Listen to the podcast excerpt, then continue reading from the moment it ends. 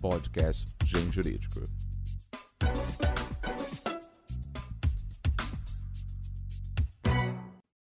Olá, ouvintes do Mundo Jurídico. Meu nome é Daniela Oliveira, eu sou editora do Grupo Gen, editora forense. Estamos aqui hoje para mais um podcast do Gen Jurídico. E vamos receber para o nosso bate-papo mensal o professor Guilherme de Souza Nucci, que dispensa apresentações, né? Livre docente em Direito Penal, doutor e mestre em Direito Processual Penal pela PUC de São Paulo, da, onde é professor, atuando nos cursos de graduação e pós-graduação, mestrado e doutorado. O professor Nutti também é desembargador na seção criminal do Tribunal de Justiça de São Paulo.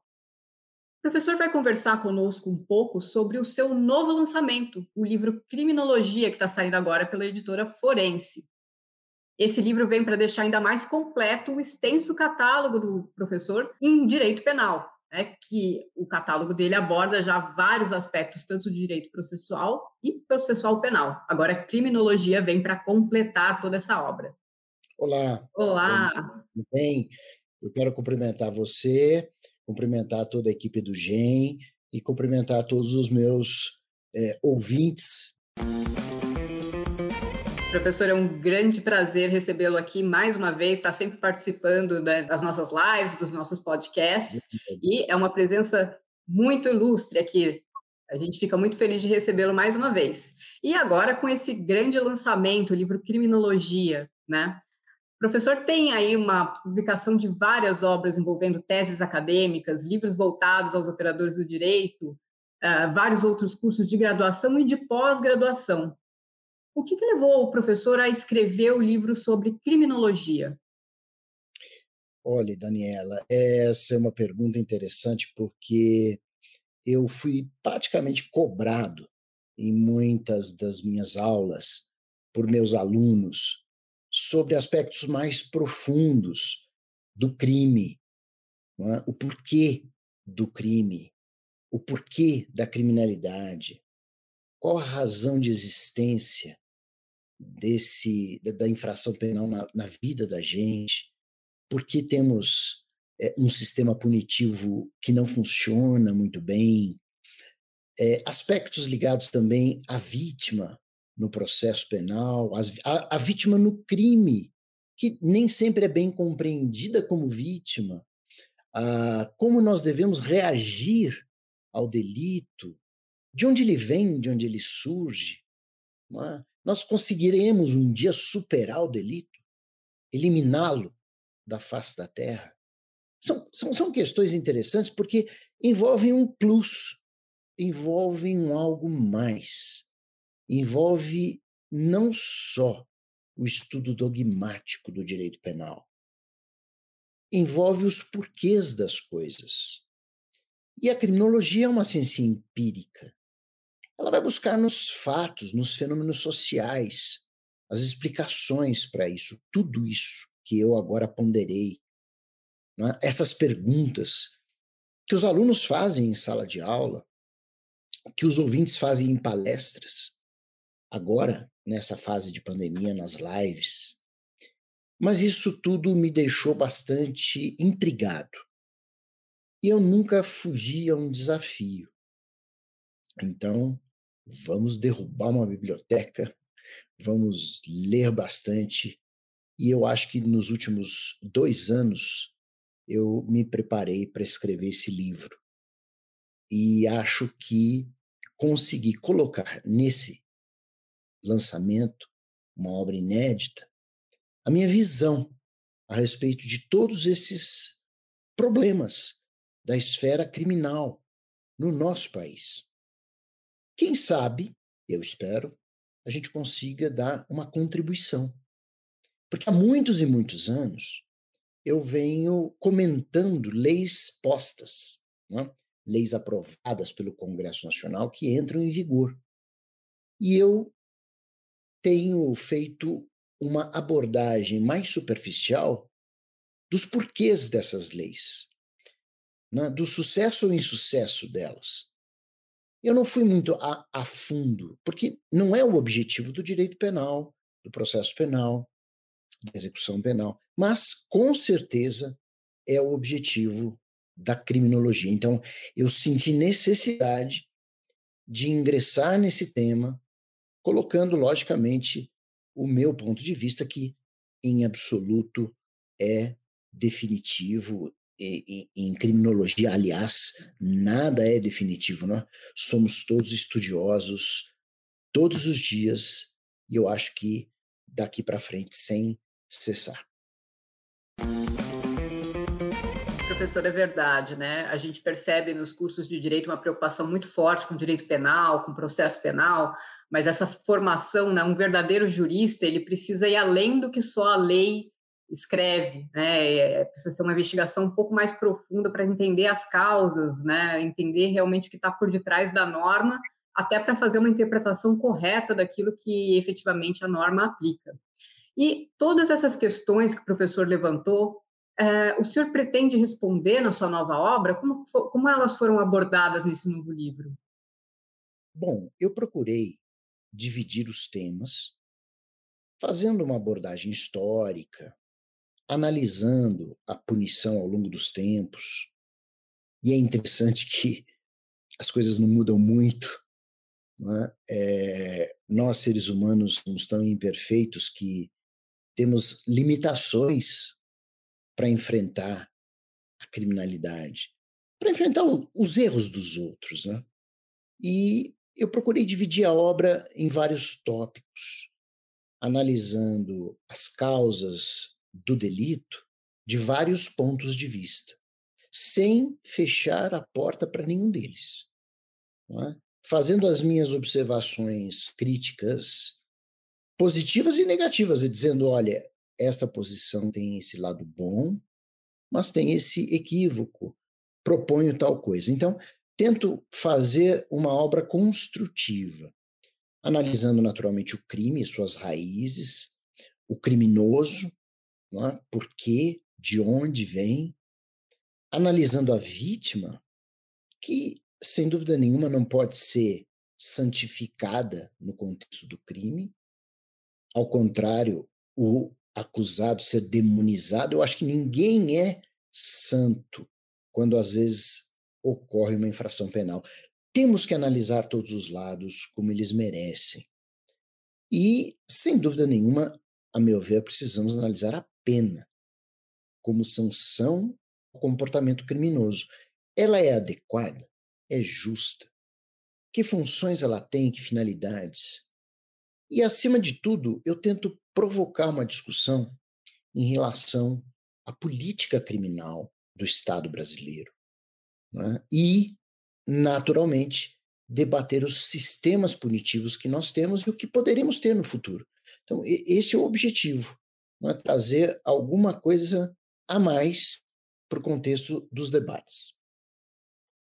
E são debates que estão acontecendo cada vez mais fortemente na nossa sociedade atualmente. Né? A gente vê aí uh, nas redes sociais, mesmo no Congresso, a revisão de, do, a proposta né, de novo Código de Processo Penal, isso tudo tem um impacto direto né, é, no dia a dia de cada um de nós. Né? Então, realmente, são, são temas muito interessantes e muito importantes para a formação de um jurista realmente. Na sua obra, professor, tem um capítulo integralmente dedicado à história do direito penal. Qual a importância da, dessa história? Né? Por que, que a gente precisa tanto entender a história do direito penal para entender o direito penal atualmente? A questão é muito importante porque, ao analisar o passado que nós temos, vamos verificar que os comportamentos não mudaram tanto. Aliás, a situação do ser humano racional, unido em comunidades e, consequentemente, com normas, leis, é muito recente. Nós estamos nesse planeta há pouco tempo, eu diria.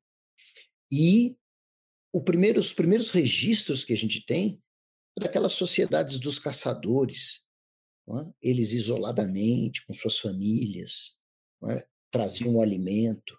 E a gente não tem muita informação disso. Começam as informações a aumentar o seu número quando surgem as sociedades agrícolas, porque aí as comunidades começaram a se juntar em nome da agricultura e não precisavam mais sair para caçar.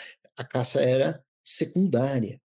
Agora, quando você coloca várias pessoas numa tribo, é? numa união, você começa a perceber problemas. E nota também a fiscalização de uns com relação ao comportamento dos outros. Então, assim surgiram né, esses agrupamentos tribais.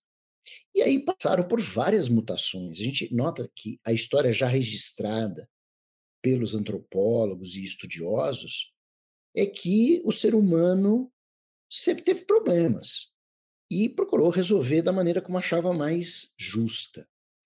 Embora nunca vamos perder de vista que nos primórdios do direito penal, muito do que acontecia era reputado a ira dos deuses. Né? Havia uma mistura entre magia e religião.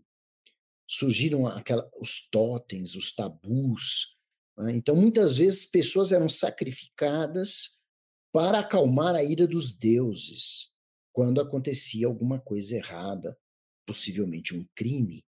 Então, a gente vai estudando e vai percebendo que, com o passar do tempo, é, a, os seres humanos foram abandonando esse lado divino e foram unindo é, as suas próprias tendências para resolver o problema do crime. Vamos imaginar, né?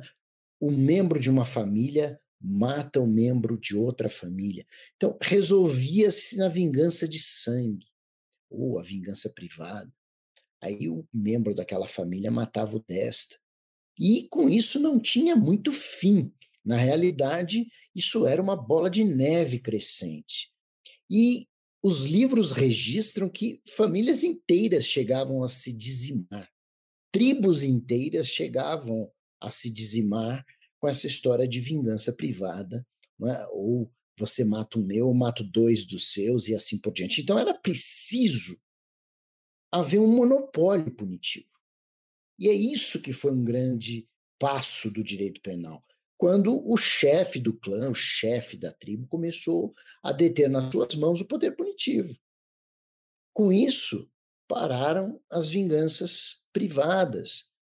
Mas isso não significa, naturalmente, né, que tudo se resolveu e que nós passamos a ter um direito penal perfeito. Não. Houve um aprimoramento. Agora, estudando sociedades, comunidades de dois, três mil anos antes de Cristo, e agora a tendência é falar antes da Era Comum, né, para não haver uma ligação direta com religião, mas enfim, dois, três mil anos antes da Era Comum, é, nós tínhamos determinados postulados interessantes às vezes um crime resultava no pagamento de uma multa e não necessariamente num castigo corporal. Isso já foi adotado em sociedades dos sumérios, dois mil anos antes de Cristo, dos assírios, mil anos antes de Cristo. Encontramos resquícios na sociedade dos hititas, dois mil anos antes de Cristo, de fenômenos ligados à individualização da pena a responsabilidade pessoal, aquela que não passa da pessoa do delinquente. Então, notem que estudar um pouco da história punitiva mostra que como a sociedade vai e vem. Né? Por quê? Porque depois, em outras sociedades, as penas eram extremamente cruéis, desproporcionais. Havia curiosidades é? que, estudando, a gente vai vendo, como, por exemplo, na sociedade egípcia, em determinados locais havia é, a chamada lei dos ladrões, né? O, o, indivíduo que era furtado tinha o direito de recomprar o que era dele, é? pagando um percentual para o ladrão. Quer dizer, são criações né, da antiguidade que não são muito diferentes de hoje. É? Tem gente que faz a mesma coisa. É? prefere, quando encontra o bem furtado, é? pagar uma comissão ali para o ladrão e receber de volta. Quer dizer, nós não evoluímos tanto quanto imaginávamos. E um dos grandes passos que a gente atingiu foi a proporcionalidade, que não veio necessariamente com as lições iluministas. Elas trouxeram um cabedal mais técnico. Mas quando a gente vê no direito hebraico, a lei mosaica, ou até mesmo a lei da Babilônia, o Código de Hammurabi, nós encontramos ali a proporcionalidade através daquela expressão que todos nós conhecemos, o olho por olho, dente por dente. Isto já é um grande passo, porque antigamente, se você falasse, ah, o fulano furtou uma galinha é? e perdeu a vida, você fala, nossa, mas por causa de um furto trocou-se pela vida. Então, quando já se fala no olho por olho, dente por dente, é um avanço, não é? Porque há proporção. Se você tira o olho de um indivíduo, perde o seu olho, mas não perde a sua vida. Nada disso é o ideal, logicamente, mas isso eu estou mostrando porque são formas de evolução. E olhe, evoluímos, evoluímos, passamos da era comum, então pós-nascimento de Cristo, e nós acabamos caindo numa Idade Média que apresentou um direito cruel, um direito penal pesado, um direito penal com castigos corporais, com pena de morte a torto e a direito. Temos um fenômeno gravíssimo, já reconhecido inclusive pela Igreja Católica, que foi a Inquisição, que durante séculos matou milhares de pessoas, não é? com é, um processo inquisitivo que obrigava à confissão, que levava apenas torturantes. Chegamos aos ordalhos, né, os juízos de Deus, aquela ideia de joga uma pessoa amarrada numa pedra na água, é? se ela boiasse era inocente, se morresse é porque era culpada. Então, passamos por tudo isso, meus amigos. Nós chegamos a pontos é, é, de nem acreditar na humanidade de um ser quando ele castigava o outro de uma maneira tão violenta. Até que, obviamente, tudo vai se conformando a um pouco mais de civilidade quando a gente ingressa no iluminismo. É? O iluminismo é, eu acho, o grande fator que mudou a história do direito penal. Professor, parece que a história ela vive em, em ciclos, né? E realmente a gente vai evoluindo, depois parece que volta um pouquinho, evolui, volta um pouquinho, mas a, a, pela perspectiva retrospectiva que o professor passou, a gente sabe que a cada, apesar de não parecer, a gente vai aos poucos avançando um pouquinho, né? E em relação ao iluminismo, quais foram as grandes mudanças que o iluminismo trouxe? Veja, Daniel, o, os autores todos, de penalistas, os criminólogos, os estudiosos, têm apontado um pequeno livro é? de Cesare Bonezana, Marquês de Beccaria, chamado Dos Delitos e das Penas, de 1764, como se fosse um marco na história do iluminismo em matéria penal, porque não que ele trouxesse uma verdadeira declaração de direitos humanos fundamentais. Não era para isso. Né? Ele se indignou com uma condenação que ele considerou injusta, porque ele não era penalista, não era estudioso dessa área, e resolveu escrever a respeito. Iluminado certamente estava, e conseguiu trazer grandes novidades para a época. Tanto que o livro foi publicado em anonimato, para ele não sofrer nenhuma represália. E ele trouxe determinados fatores interessantes até hoje. Ele fala do princípio da legalidade, ele fala que uma prisão esperando o julgamento não pode ser tão demorada. Ele fala, inclusive, que não se precisaria decretar uma prisão preventiva se não fosse por razões sólidas, como a fuga de uma pessoa. Ele não gosta da interpretação que os juízes davam da lei, porque ele achava que isto abria demais o princípio da legalidade. Ele queria que os juízes cumprissem a lei tal como posta. Ele afirmava que a pena de morte era inócua, que a vida era indisponível e por isso não podíamos matar uma pessoa. Mas também ele dizia que a pena de morte era um espetáculo curto porque matava-se a pessoa e os demais logo esqueciam. Então, ele chegou a sugerir que o ideal seria uma pena de prisão perpétua com trabalhos forçados, porque aí a sociedade veria o efeito que o crime provocou de uma maneira duradoura. Então veja que não era, evidentemente, um grande tratado de direitos humanos, mas ele trouxe ideias para o contexto de direito penal, é? ideias mais organizadas de um direito mais civilizado, sem dúvida nenhuma. Fala ele da responsabilidade pessoal, fala da necessidade da proporção das penas. Isso tudo, tudo foi utilizado por outros obviamente, autores iluministas que trouxeram um avanço muito grande para o contexto do direito penal. É, professor, é uma obra clássica, né, que acho que até hoje faz parte da bibliografia, pelo menos complementar, da maioria dos cursos de direito, e realmente vale a pena o pessoal dar uma olhadinha, porque é uma referência. Depois de toda essa evolução no direito penal, como que surge a criminologia, professor?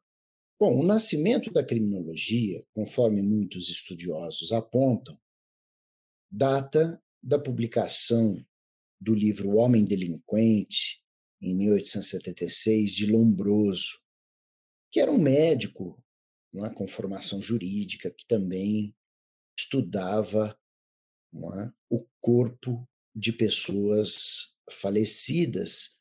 E ele estudou o corpo de um criminoso muito conhecido, Dali ele tirou conclusões pela estrutura craniana, fez comparações com outros corpos acabou criando uma tese em torno da qual o homem nasceria delinquente, por atavismo, por ligações é, com a sua primitividade.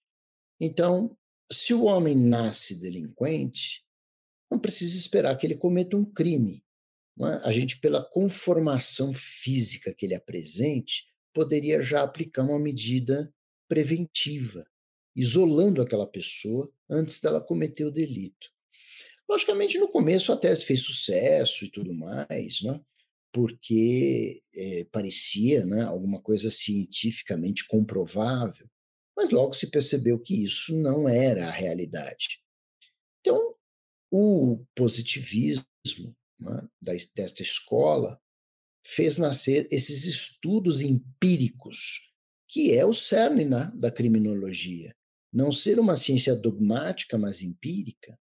E aí os seguidores de Lombroso conseguiram trazer muito mais substrato a esses estudos, como Ferri, Garófalo, né, no nível de sociologia criminal, psicologia criminal, e com isso a criminologia tomou o seu lugar. Né? Alguns apontam que foi o livro de Garófalo o primeiro a ter o nome criminologia, outros dizem que não, foi de um francês, mas isso é irrelevante. O que é mais importante é que nasceu nessa época a criminologia e os estudos permanecem até hoje. Professor, há como estudar a criminologia separando as teses etiológicas e, a, e sociológicas? Eu acredito que não. Eu acho que muitos livros já fizeram essa separação, alguns continuam fazendo, estudando só o lado etiológico e outros só o lado sociológico, mas eu não vejo como separar as coisas, porque as causas do crime se você observar o próprio Código Penal brasileiro, existem situações não é, que não são sociológicas a levar um indivíduo para o delito, como, por exemplo, doença mental, retardamento mental, desenvolvimento mental incompleto ou retardado, uso de drogas, de álcool. Existem vários fatores, né, transtornos de personalidade, que levam o indivíduo para o crime e não tem nada a ver com sociologia. É? Embora as teorias sociológicas também sejam muito importantes, porque uma outra parte da criminalidade responde ao meio social onde vive. É? E conforme as teorias sociológicas que a gente conhece, estuda, e eu faço questão de trazer todas elas para o meio dessa minha obra Criminologia, explicam também as razões do delito. Então, nem tudo vem é? de uma situação puramente etiológica, mas vem também de situações da sociedade. É? Então, temos a, a, ecologia criminal, anomia, subcultura criminosa, é, é, é, criticismo, etiquetamento, movimento da lei e da ordem, realismo de esquerda, culturalismo, uma série de correntes sociológicas importantes que nos faz pensar. Muitas delas explicam muita coisa, mas isoladamente eu não acredito que nenhuma explique tudo. Então, eu acho que o estudante de criminologia precisa conhecer todos os aspectos. Professor, pela sua exposição fica bem claro que o crime é um fenômeno bem complexo, né? Então, como a gente conseguiria conceituar o crime? Olha, eu já nas minhas obras de direito penal tento mostrar, agora fui um pouco mais a fundo, mas eu tento mostrar que o crime ele tem três lados para nós estudarmos, né? O crime no seu conceito material, que é aquilo que a sociedade considera como a lesão mais grave a um determinado direito e que merece como punição a pena, que é a sanção mais grave do ordenamento. Então, o conceito material é o conceito que brota da sociedade. É aquilo que a sociedade clama que seja crime. Esse é o conceito para a criminologia estudar. Esse é o conceito que eu levei para a obra Criminologia. Os outros dois eu estudo na obra de Direito Penal. Conceito formal de crime, que é o conceito estampado em lei, conceito analítico de crime, como a ciência dogmática analisa o crime, um fato típico, antijurídico, culpável, etc. Então, essa discussão dogmática não tem na obra Criminologia. Aqui eu procurei entrar mais profundamente no conceito material de crime. E dei exemplos, dei vários exemplos de como um crime nasce. Lógico que sabemos que há os crimes que nascem artificiosamente, porque um deputado colou uma lei de outro país é, e trouxe para o ordenamento brasileiro, acaba não funcionando, ninguém aplica. Mas existem coisas sérias que acontecem no dia a dia que trazem para o direito penal modificações importantes. Vocês vejam manifestações racistas, crimes de ódio. Isso está trazendo para o direito penal modificações importantes. Temos também é, é, crimes sexuais contra crianças, contra adolescentes que provocaram já várias mudanças na lei penal, advindas do reclamo social. Vocês vejam os furtos e roubos com emprego de explosivo, coisa que não havia no Brasil, começou a haver de um tempo para cá. Cidades pequenas eram praticamente tomadas né, por quadrilhas que explodiam bancos. Isso entrou para o direito penal. Não é? Como delito grave, com penas mais rigorosas, vejam que determinadas atitudes de pessoas com transtornos, evidentemente, de personalidade no campo sexual, permitiram ingressar dois tipos penais novos: a importunação ofensiva ao pudor, do artigo 215-A, e a exposição da intimidade sexual de uma pessoa, no artigo 216-B, isso foram fatos da vida real que levaram à criminalização. O que faz um criminólogo se não estudar isso? De onde vem o crime? De onde surgiu esse artigo 215-A e o 216-B? Então, eu aponto no livro exatamente os casos, não é? por que o legislador se sensibilizou e assim por diante. Então, acho extremamente relevante estudarmos o conceito material de crime no contexto criminológico. Professor, é, acho que essa é uma das grandes perguntas da criminologia, né? É, como surgem os crimes? E é o direito que vai aos poucos amoldando aí as necessidades sociais. Uma outra grande pergunta é, que a criminologia pretende responder é, seria por que o criminoso pratica o ato proibido pela lei penal? A qual conclusão o professor chegou? Eu sou muito sincero em dizer que não me afasto da ideia do livre-arbítrio humano. Sei de várias escolas que dizem que o livre-arbítrio é algo imponderável, que não se consegue demonstrar, etc., mas eu não parto desse pressuposto. Eu acho que um dos elementos fundamentais a impulsionar qualquer pessoa a cometer uma infração penal é o seu livre-arbítrio. Somos todos responsáveis pelo que queremos e fazemos. Agora, não vou dar uma de ingênuo dizendo que as pessoas delinquem apenas porque querem. Existem fatores sociológicos, cenários da sociedade extremamente importantes que as teorias sociológicas da criminologia nos apontam, que também levam uma pessoa ao crime. Eu fico pensando nessa teoria da subcultura criminosa é? e do fenômeno das gangues juvenis, muitas vezes as pessoas são levadas por outras. São as famosas más companhias que levam, às vezes, um jovem bom, honesto, para o descaminho do crime. E isso não é exclusivamente livre-arbítrio.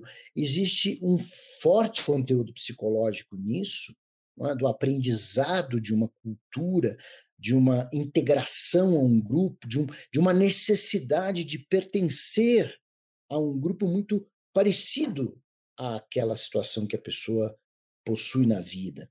Então, isso também faz parte, sem dúvida nenhuma. É? Então, o livre-arbítrio associado ao meio onde a pessoa vive, o que ela experimenta, o que ela convive, faz com que ela possa optar por um caminho criminoso, além do, além do que, o que eu já disse também, há vários problemas mentais, psicológicos, problemas vinculados a drogas. E uma coisa muito importante que as teorias sociológicas é, explicam, mas não explicam na totalidade.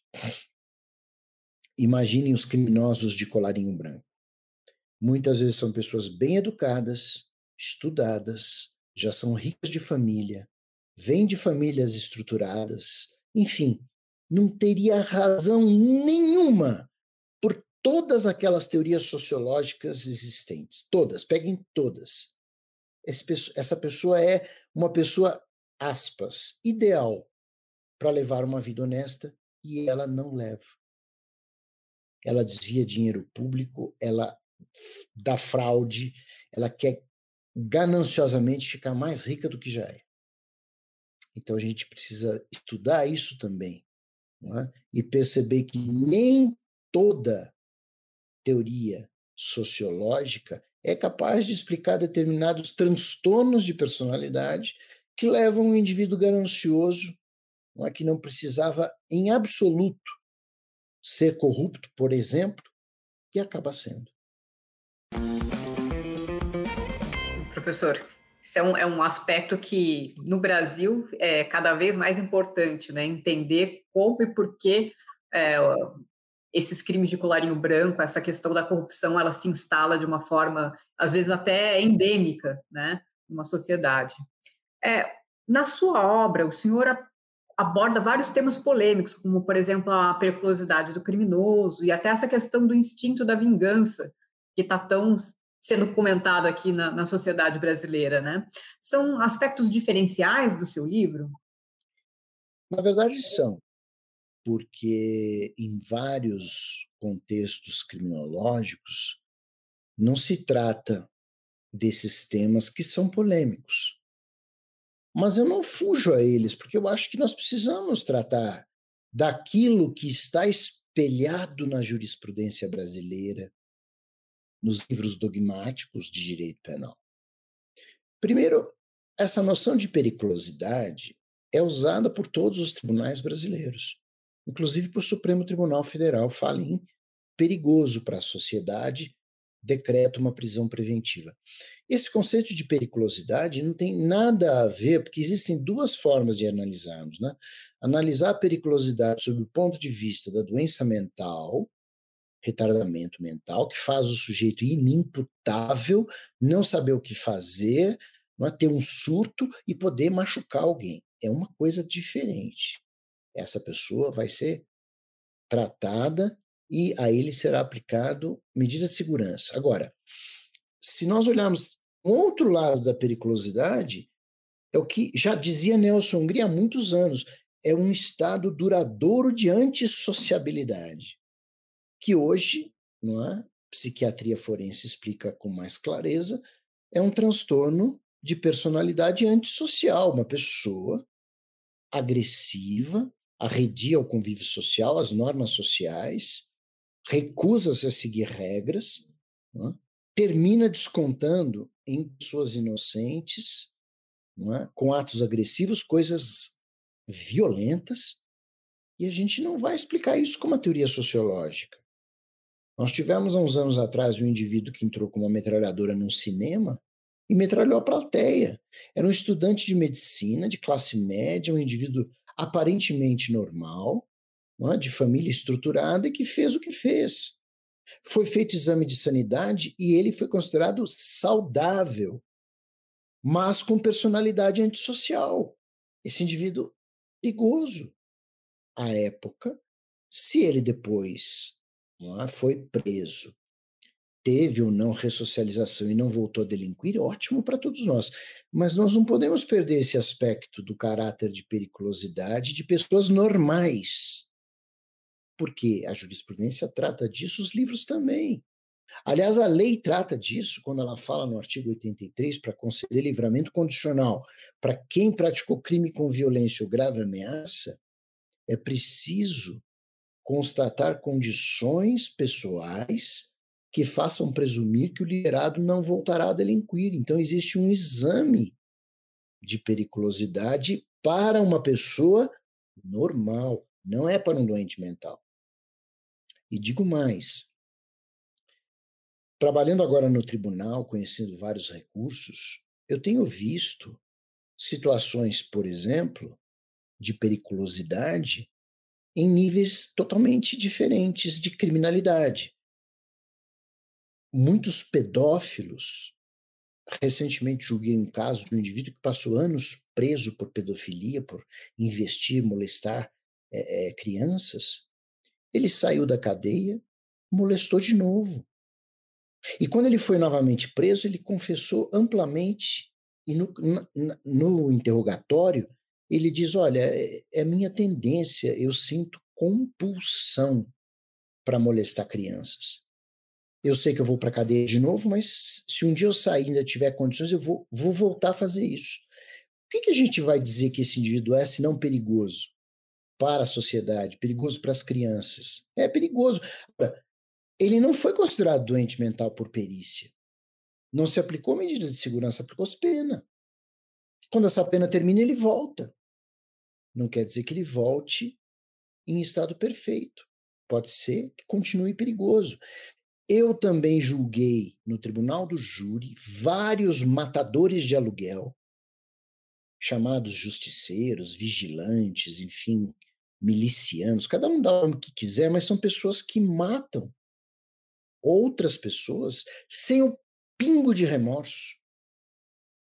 E não tem exame de insanidade mental que diga o contrário, que diga assim, não, coitado, ele é doente. Não, não é doente, não. Cidadão perigoso, maldoso, sádico. Muitas vezes ouvi no interrogatório o indivíduo falando, não matei mesmo, doutor, matei, era tudo vagabundo merecia morrer e se eu sair da cadeia mato de novo. O que, que você fala que esse indivíduo é? Um indivíduo perigoso para a sociedade. O que, que você vai fazer? A vida é essa. Esta é uma realidade que eu procuro mostrar no livro. E quanto ao efeito vingança, é uma questão tão delicada porque as pessoas é, julgam muito a tal da vingança como uma situação negativa, né? Ah, fulano é vingativo, como se isso então fosse um julgamento moral depreciativo, não é? Porque a vingança é uma desforra, é? é? uma é uma vindita, é uma é, é uma compensação íntima que aquele que sofreu o mal experimenta quando ele percebe que o mal foi transmitido a quem o fez. Quer dizer, é uma satisfação interior é? de estar compensado porque o outro foi para a cadeia, porque o outro é, experimentou alguma coisa semelhante.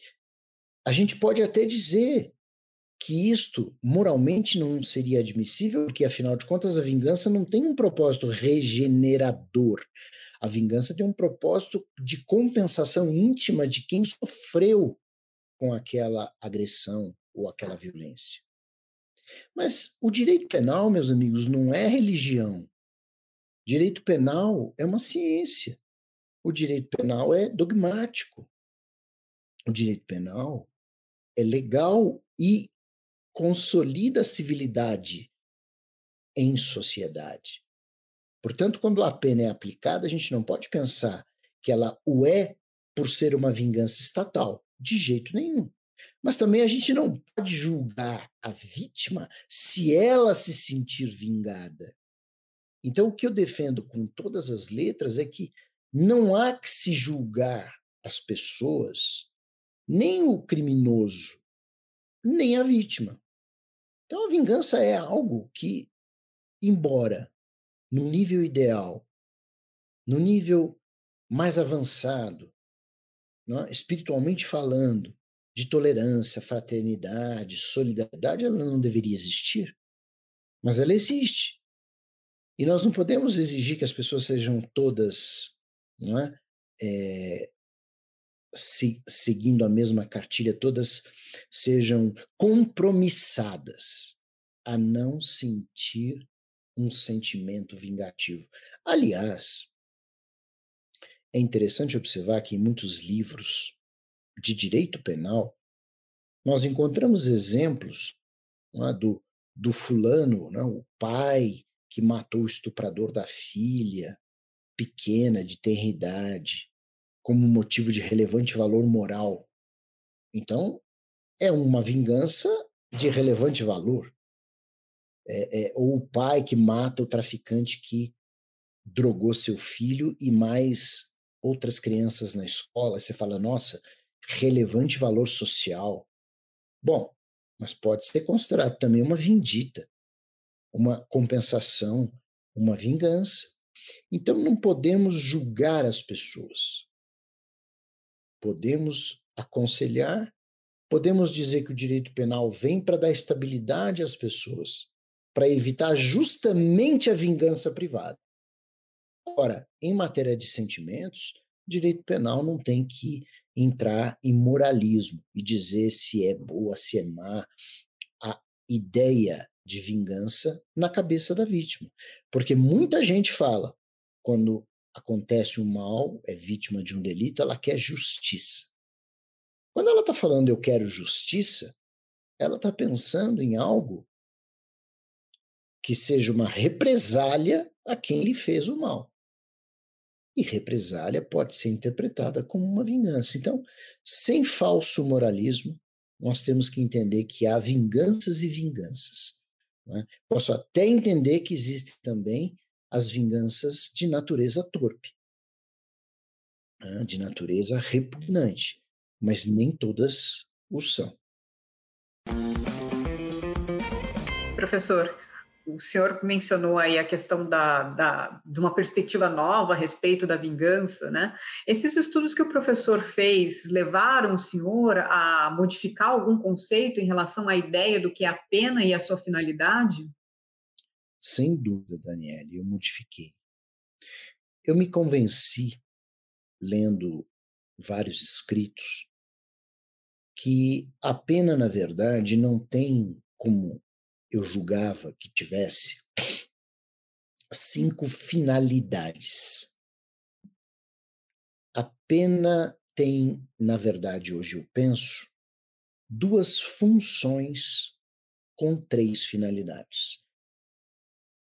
Há uma diferença entre função e finalidade que eu acho importante nós separarmos. A função é algo que operacionaliza uma coisa, que permite algo a funcionar. É? Então, eu posso pensar na pena com uma função retributiva não com a finalidade de retribuir, mas com a função retributiva positiva.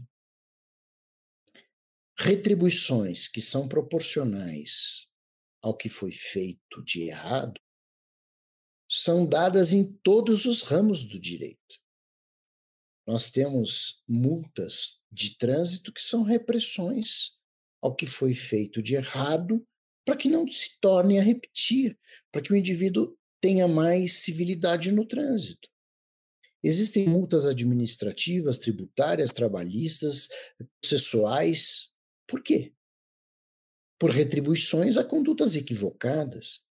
A pena precisa ser então entendida também como uma retribuição nesse sentido positiva.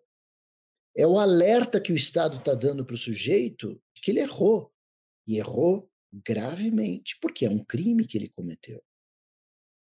Agora, não podemos pensar realmente como uma finalidade. Não é, não é um objetivo a ser atingido retribuir. É uma função. Porque conforme esta pessoa for receptiva à retribuição, ela não vai mais delinquir. E a outra função que me parece bastante interessante é reeducativa, ressocializadora, que antes eu também via como uma finalidade, mas hoje eu estou convencido de que não se pode obrigar uma pessoa. Então, seria a finalidade da pena é que ela se reeduque. Bom, nós estamos tratando bem ou mal de um adulto, né? uma pessoa madura, mentalmente saudável. Então eu posso proporcionar a essa pessoa mecanismos para sua reeduca reeducação ou ressocialização. Note como eu faço isso aplicando a pena, proporcionando a ela trabalho e estudo, proporcionando a ela um acompanhamento que eu vi em muitos escritos interessantíssimos acompanhamento psicológico, acompanhamento terapêutico, é? dentro do regime fechado ou semiaberto, a pessoa pode não ter uma profissão definida e aprender uma profissão. Lógico que não é como todo mundo vive brincando, né? Aprender a costurar bola de, de futebol. Não, não é isso. É aprender realmente uma função útil. Fazer um curso de computação, por exemplo, aí já é o estudo associado a um curso profissionalizante, sai do presídio muito melhor do que entrou. Esse seria o propósito da sociedade. É? Apenas que é esses dois níveis funcionais. Retribuir para alertar o mal, ao mesmo tempo que se retribui oferecendo ressocialização se o indivíduo aceitar. Agora, tem três finalidades apenas, mas aí, na minha visão, essas três finalidades não se voltam ao condenado, se voltam à sociedade. A sociedade tem por fim, ao aplicar a pena, legitimar o direito penal, função legitimante, mostrando aqui tem lei penal vigendo, então não há de se praticar o crime, porque o Estado vai agir. Há a finalidade intimidatória, sim. É óbvio que nem todos os criminosos se é, deixam tocar pela finalidade de intimidação. Não é porque existe pena de morte num país como os Estados Unidos que uma pessoa deixa de matar a outra. Mas eu garanto, por uma questão de bom senso, que muitas pessoas se sensibilizam sim pela existência da pena. Acredito que se nós não tivéssemos nenhuma pena para homicídio, várias pessoas que hoje se seguram para não resolver a coisa com o seu adversário no braço e, consequentemente, no homicídio, passariam a fazer. Não são só freios morais que tiram uma pessoa do crime. Eu acredito, sim, que parte da sociedade, não toda ela, sofre o efeito intimidatório da pena, sabendo que alguma coisa é crime, deixa de praticar. Muita gente. E um dos efeitos que eu vivi, eu vi acontecer na época, é quando a, a, o porte de arma era uma mera contravenção penal, a gente via crimes absolutamente banais acontecerem todos os dias. Discussão de trânsito terminava em morte, porque os dois estavam armados. Quando saiu a primeira lei de arma, em 1997, eu estava no tribunal do júri, eu me lembro de um delegado ter falado para mim: Olha, doutor, impressionante, eu fiz uma batida no fim de semana, não tinha ninguém armado nos lugares onde eu fui, porque a lei tinha acabado de entrar em vigor. Aí vocês vão me dizer: Ah, professor, mas depois de um tempo as pessoas voltam a andar armadas. Algumas.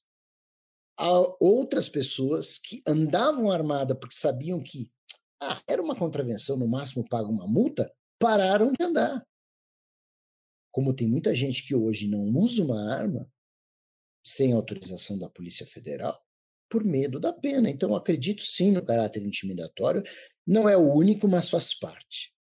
E, finalmente, o caráter protetor.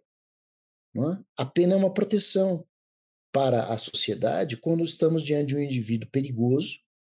Imagine um assassino serial, já matou várias pessoas, como um matador de aluguel, tem que ser retirado da sociedade. É simples assim. Olha, nós temos outro meio mais eficiente. Então, a, a pena tem duas funções em relação ao condenado, mas ela tem três finalidades em relação à sociedade.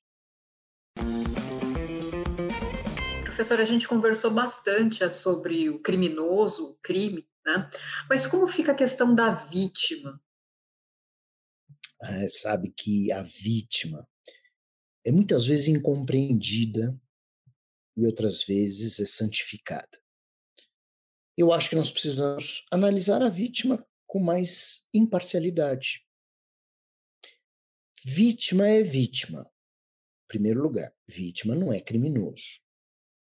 Então não vamos também é, glorificar o criminoso em detrimento da vítima. Primeira coisa. Agora, o próprio Código Penal, no artigo 59, na reforma que houve em 84, diz que o juiz, ao fixar a pena, deve levar em conta o comportamento da vítima. Porque há vítimas provocadoras, há vítimas terríveis de temperamento, vítimas também com personalidades antissociais.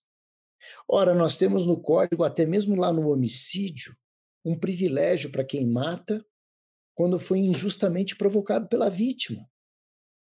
E ficou violentamente emocionado. Então vejam, a vítima também pode colaborar para o crime, como temos que olhar aquela vítima que é extremamente vulnerável. E o legislador faz isso. Quando ele dá agravantes para quem comete crime contra criança, idoso, mulher grávida, pessoa enferma, são os olhos do direito penal na vítima. Então, pelos dois lados, é preciso imparcialidade para conduzir a vítima. Ela não é uma coitadinha 100%, e ela também não é causadora 100%. Então, se a gente conseguir o meio termo para olhar para a vítima tal como um ser humano que é, é extremamente importante. Eu até acho que, junto com isso, nós temos que acrescentar que a sociedade, nos crimes vagos, aqueles que não têm uma vítima determinada, como tráfico de drogas, tráfico de armas, é? É, são exemplos, né? É, a sociedade também não é culpada pelo crime. A sociedade, como um todo, não é provocadora de crime. Aí eu pego teorias sociológicas para explicar que contextos sociais levam ao crime. Mas não podemos culpar a sociedade como um todo porque um determinado indivíduo resolveu matar o outro. Assim como e o Estado. Alguns tentam imputar ao Estado a culpa pelo crime ou uma corresponsabilidade, como se queira chamar, o Estado pode realmente deixar enfraquecida uma parte vulnerável da sociedade, que pode passar fome, pode ter necessidades, pode não segurar a sua necessidade de partir para um roubo, para um furto, mas ele não é o criminoso. A gente tem que separar bem as coisas. E uma das situações que eu exponho nesse meu trabalho é que, meus amigos, vamos ponderar, no mundo inteirinho, que é uma questão de observação. Existem aqueles que querem confundir né, a pobreza com a criminalidade. E aí, lógico, fazem isso para querer imputar ao Estado a, a culpa. Né? Então, o, o Estado gera a pobreza e a pobreza gera crime. Não. A imensa maioria das pessoas pobres, sem condições, carente em vários aspectos, é honesta. Essa é a verdade. Porque se não fosse, não haveria polícia que chegasse para conter o crime. Então, a gente precisa ver o crime é de uma parcela da sociedade.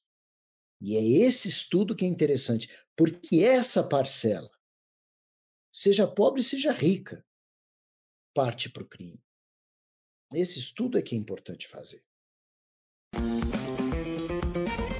Professor, pelo, por tudo que o professor tem dito, né, é, foi feito um, um grande estudo, uma grande análise, não só doutrinária, mas também é, da prática, né, o professor aproveitando aí o, toda a experiência que tem como desembargador, como juiz há muitos anos.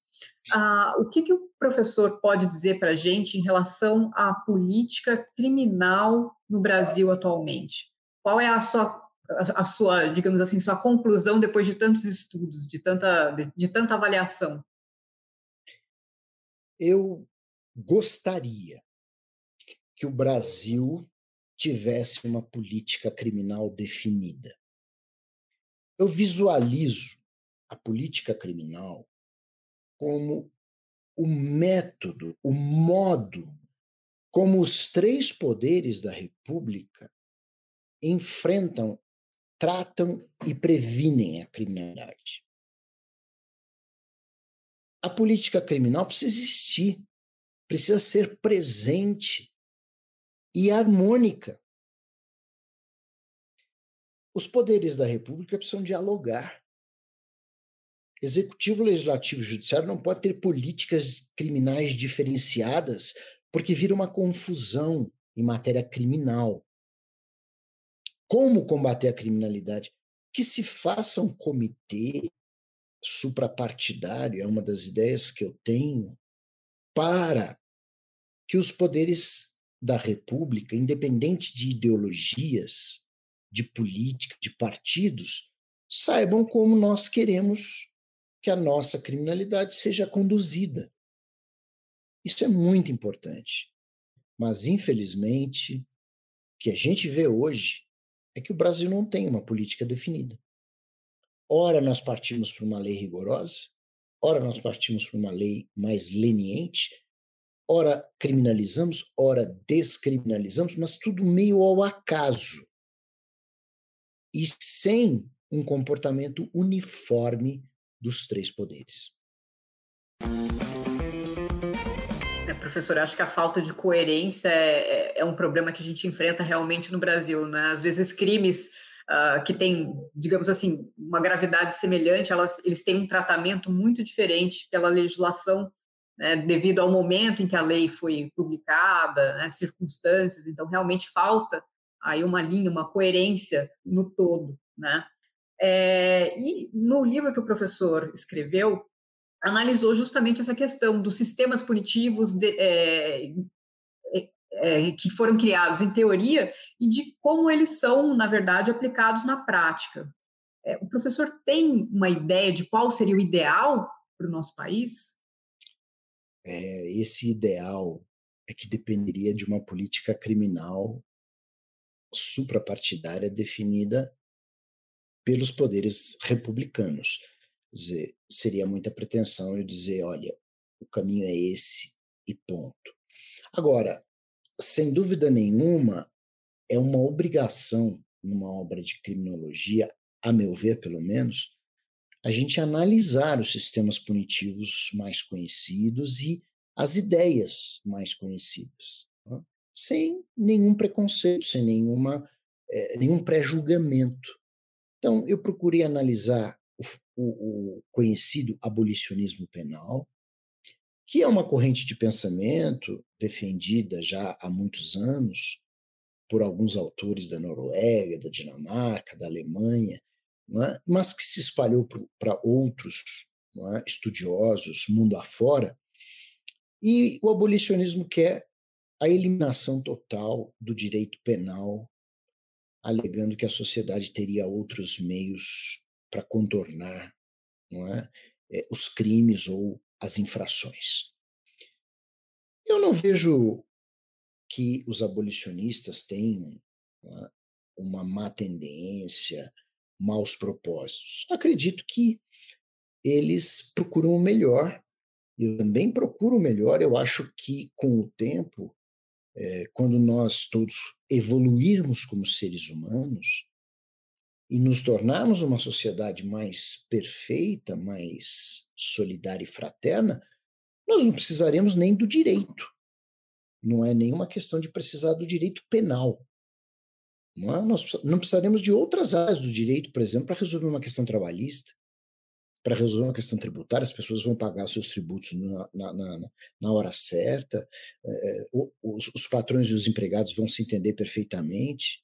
É? A justiça em si humana é prescindível? Agora, enquanto não atingimos isso, eu tenho discutido que o abolicionismo é uma utopia, para mim é mesmo. Não, é?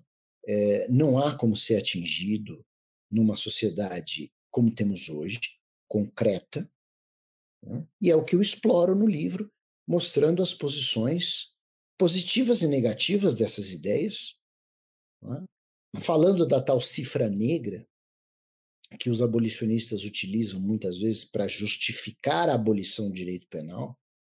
Ah, mas a maioria das infrações praticadas fica sem punição. Então, vejam, podemos prescindir do direito penal. Esse argumento não é um argumento, a meu ver, correto, por uma razão. Todos os ramos do direito têm cifras negras, ou seja, Todas as infrações trabalhistas são apuradas e devidamente punidas, não são? Todas as infrações tributárias são descobertas e devidamente multadas, não são? Todos os ilícitos civis são resolvidos na justiça civil? Ou por mediação? Não são? Tem muita gente lesada no direito do consumidor que continua lesada, mas nem por isso nós vamos abolir todos esses ramos do direito. Aí dizem os abolicionistas, mas o direito penal é muito mais duro para punir do que os outros ramos do direito. Bom, aí então nós temos as nossas falhas. E isso é importante corrigir sem dúvida nenhuma. Alguns abolicionistas, como Nils Christie, por exemplo, que recentemente se dizem adeptos de um direito penal mínimo, já dizem, olha, abolir o direito penal não é mesmo possível nos dias de hoje. Ainda mais em tempos em que a gente vê crimes de ódio nascendo e renascendo, é? pessoas matando outras com ódio por questões racistas puramente. Preciso que a gente tenha um direito punitivo para assegurar os direitos humanos fundamentais. Mas precisamos corrigir as falhas do nosso sistema. Então, por essas razões, eu discuto nessa obra também as vantagens e desvantagens de um direito penal mínimo, de um direito penal máximo. Falo do garantismo penal, que não é propriamente um sistema punitivo, não é? porque parece mais próximo a uma política criminal é? utilizada para garantia de direitos fundamentais mostrando também que ser garantista não significa ser a favor do crime, muito pelo contrário. Também critico o garantismo naquilo que vejo que não há coerência. Enfim, a ideia é trazer até a discussão do direito penal do inimigo. Ele existe hoje em alguns países, é aplicado, nós temos que verificar. Criminologia é para isso é para analisar com imparcialidade, se possível, sempre, as causas do crime e os sistemas que merecem ser adotados para sua punição. Professor, todo mundo que conhece a sua obra sabe que o professor é, não faz apenas uma explicação do direito, seja penal, seja processual penal, que o professor sempre faz uma análise crítica de tudo aquilo que escreve e, e sempre é muito propositivo, né? Nesse livro, quais seriam as suas propostas é, apresentadas para aperfeiçoar o direito penal brasileiro? Bom, são várias, né? Mas se a gente pudesse falar de algumas coisas principais, eu proponho, por exemplo, um direito penal mínimo eficiente. Eu até dou esse nome eficiente, porque não é simplesmente descriminalizar tudo, ou pelo menos quase tudo. Nós temos que descriminalizar muita coisa. Muita coisa que os próprios operadores do direito sabem que não são utilizadas mais. Por exemplo, toda a lei de contravenções penais já poderia virar uma lei administrativa. Aquelas condutas poderiam ser punidas por multas. Aliás, muitos crimes que estão no Código Penal em legislação especial punidos com multa alternativa, né, da pena de prisão ou multa também poderiam já ser transformados em infrações administrativas punidas por multa. Meus caros, muitas vezes as pessoas odeiam pagar multas acima de tudo porque mexe com o bolso. Pagar multa ninguém gosta. É certo que ninguém gosta de ir para a cadeia também, lógico. Mas hoje pensem bem. Se você punir uma pessoa com um mês de detenção em regime domiciliar ou pagar 100 mil reais de multa, e vamos pensar numa pessoa de classe média, eu acho que muitas dessas pessoas vão preferir um mês de prisão domiciliar. Um mês que você não pode sair de casa é melhor ou pior do que você tirar 100 mil reais do seu patrimônio, vender um carro, vender uma casa para pagar a multa? Pense. Multas são eficientes, mas não necessariamente são ser da alçada penal. Então, é uma proposta. Agora, lógico, ninguém pensa em descriminalizar roubo, furto, estupro, homicídio, crime contra crianças, consumidor, crimes de colarinho branco, são coisas que precisam ser resolvidas no direito penal. Mas podemos, sem dúvida nenhuma, se o Congresso Nacional quiser, fazer uma operação pente fino na legislação penal brasileira. Existem crimes em desuso, que a gente nem lembra mais que é crime. Podem cair fora do contexto penal. Também quero propor sempre que o poder público cumpra a lei. Uma das coisas que é preciso fazer é esvaziar o sistema carcerário superlotado. E quando eu falo superlotado, é importante que a gente veja o aspecto de insalubridade do sistema. É uma pessoa em cima da outra. Isso não é pena que se cumpra decentemente proporcionando aquela função reeducativa. Não se proporciona isso. Tem lugar Brasil afora que o indivíduo fica o dia inteiro esmagado dentro de uma cela sem estudo sem trabalho. E a gente, como sociedade, quer que ele saia de lá melhor. Então, eu proponho sim que o poder público cumpra a lei que já está vigendo hoje. Não é preciso nenhuma lei nova, é cumprir que tem agora. É? Então, esse esvaziamento dos cárceres depende da boa vontade de todos os poderes.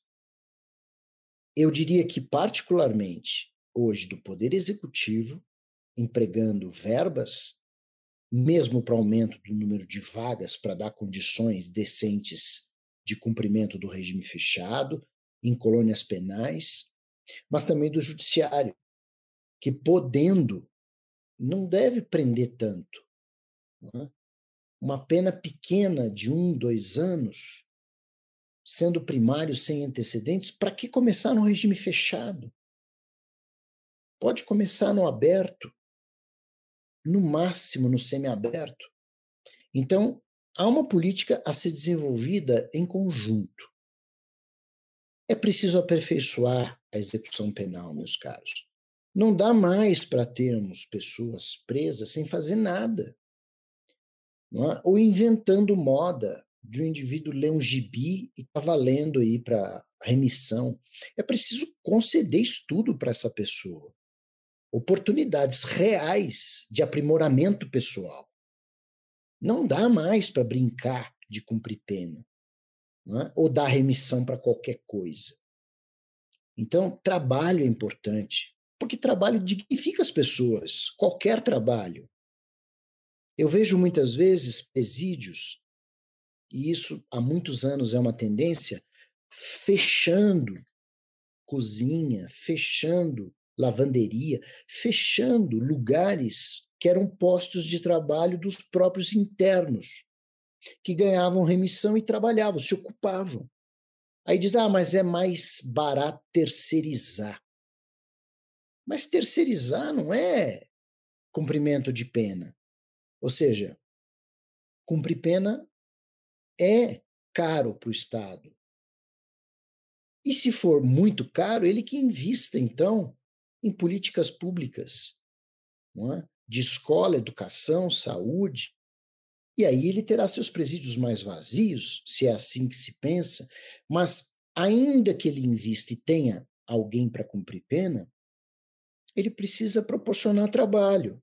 Então não adianta você fechar uma cozinha que dava 300 postos de trabalho num presídio para terceirizar e os presos comerem uma marmitinha e ficarem dentro da cela o dia inteiro sem fazer nada.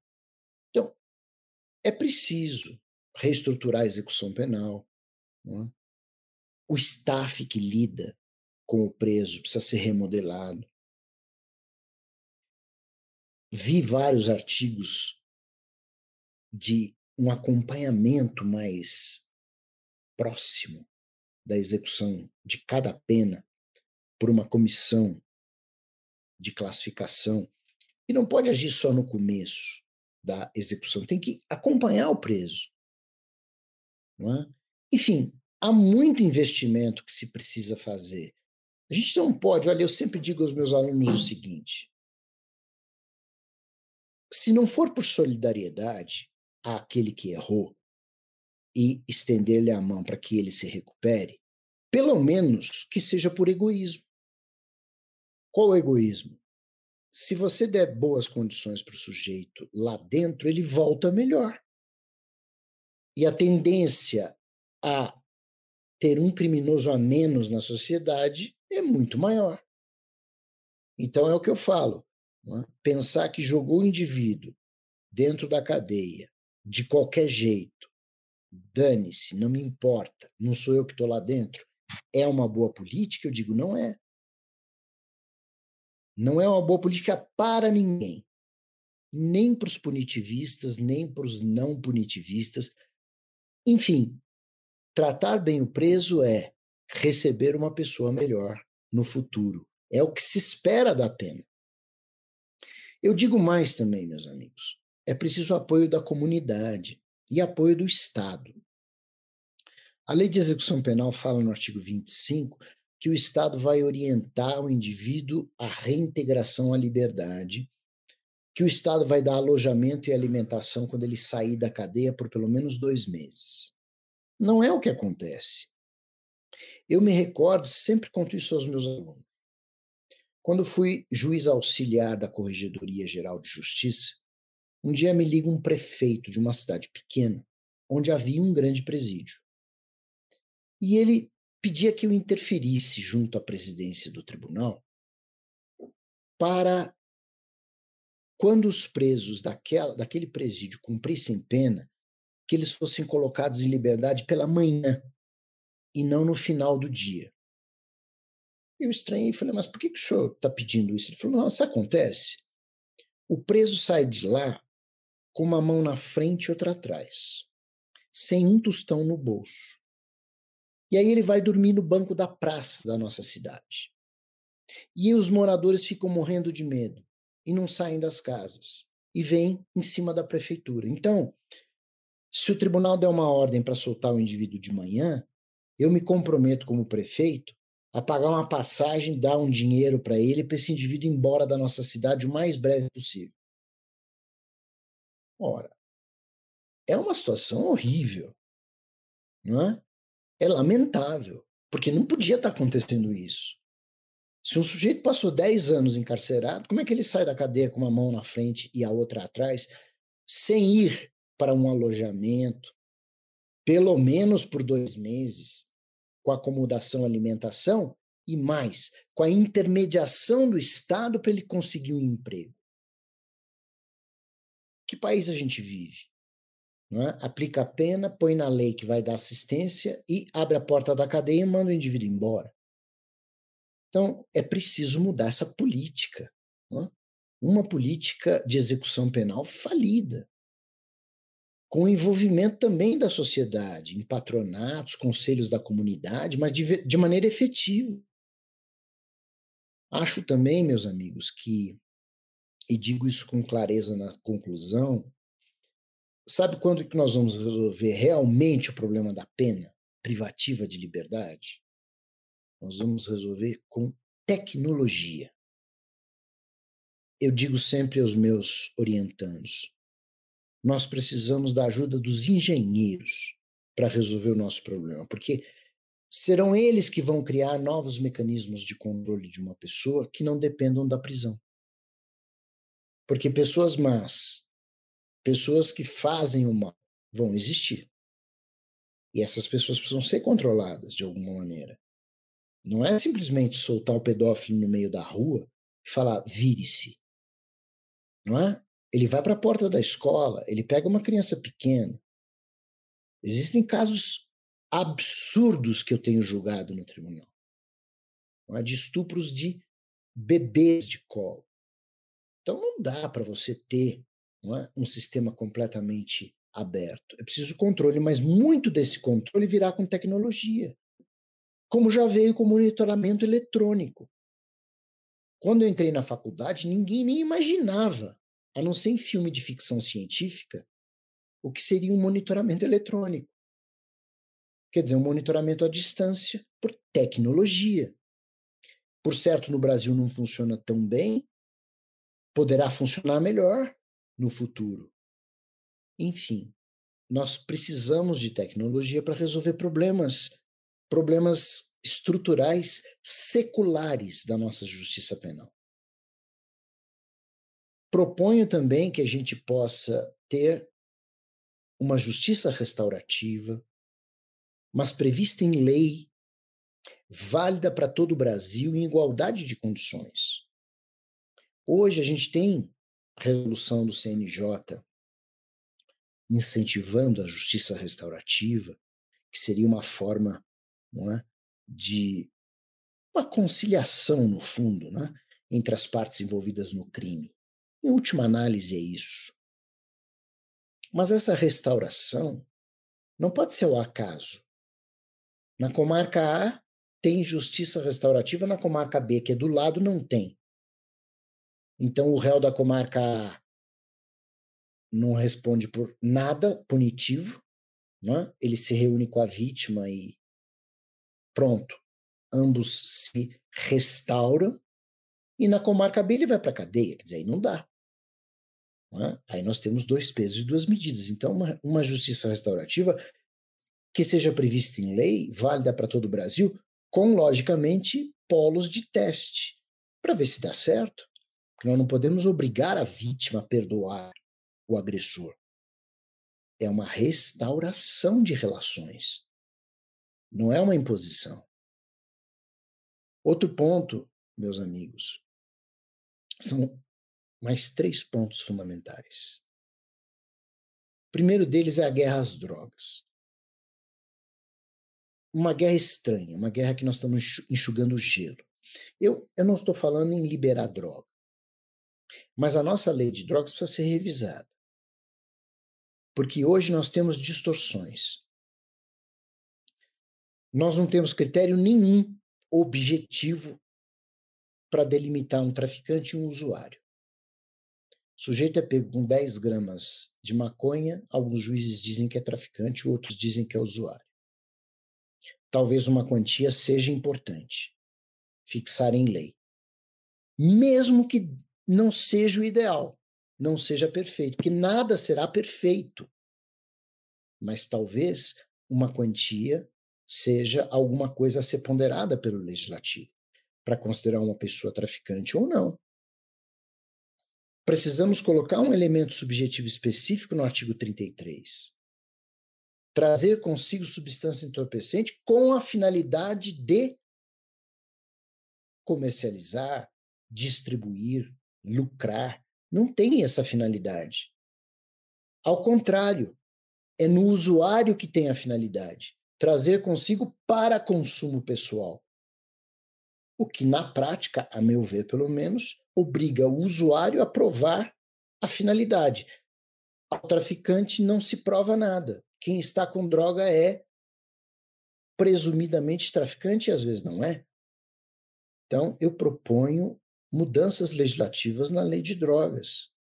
Além de, obviamente, o Estado fixar uma política de drogas de uma vez por todas. Né? Vai liberalizar, não vai? Vai regulamentar, não vai? Em que ponto? Isso precisa ser debatido. Mais de 50% dos presos hoje, não tenho dúvida, são casos de drogas. Então é preciso uma política mais eficiente do que nós temos hoje. Eu falei que eram três pontos, agora vem o segundo. O segundo é a impunidade. A impunidade, já dizia a Becaria, é pior do que uma pena mal aplicada, ou do que não encontrar o culpado. Porque muitas vezes no Brasil nós temos o culpado ali e não temos um processo eficiente. Nós temos uma investigação precária e um processo pior ainda. Então, a impunidade não é só não achar o indivíduo, isso é um problema também, mas é ter uma precariedade investigatória e uma precariedade judicial que leva a erros judiciários. Então, precisamos corrigir isso. Impunidade realmente pode ser pior é, do que uma pena mal aplicada. E eu digo, como último ponto, meus caros, é preciso igualdade nas coisas, nas penas, harmonização. O legislador brasileiro precisa urgentemente harmonizar o direito penal, como um todo. Vou dar só um exemplo. Nós temos o crime de maus tratos no Código Penal. Maltratar um ser humano é uma pena de detenção de dois meses a um ano ou multa. Vamos para a lei ambiental 9605, maus tratos a animais em geral, já é uma pena de detenção de, no mínimo, três meses a um ano e, e multa. Então, vejam, para o ser humano maltratado, é dois meses ou multa. Para o animal maltratado, são três meses e multa, cumulativo. E agora nós tivemos não é, o ápice da desarmonia, o ano passado, maltrato a cães e gatos, que, lógico, merecem toda a proteção, mas maus tratos a cães e gatos, reclusão de dois a cinco anos, mais multa, mais perda da guarda do animal. Quer dizer, se o sujeito maltratar a criança não perde a guarda. Se maltratar o gato, perde a guarda. Se maltratar a criança, dois meses ou paga uma multa. Se maltratar o cachorro, pega dois anos de reclusão. Não é um direito penal sério. Não é.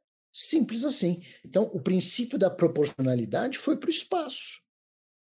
Se a sociedade considera justa a pena de dois a cinco anos de reclusão para os maus tratos a cães e gatos, é urgente, então, que se reveja a pena de maus tratos a seres humanos. é uma questão mais do que lógica. Então, são essas, meus amigos, dentre outras várias propostas bem concretas que eu trago nessa obra Criminologia.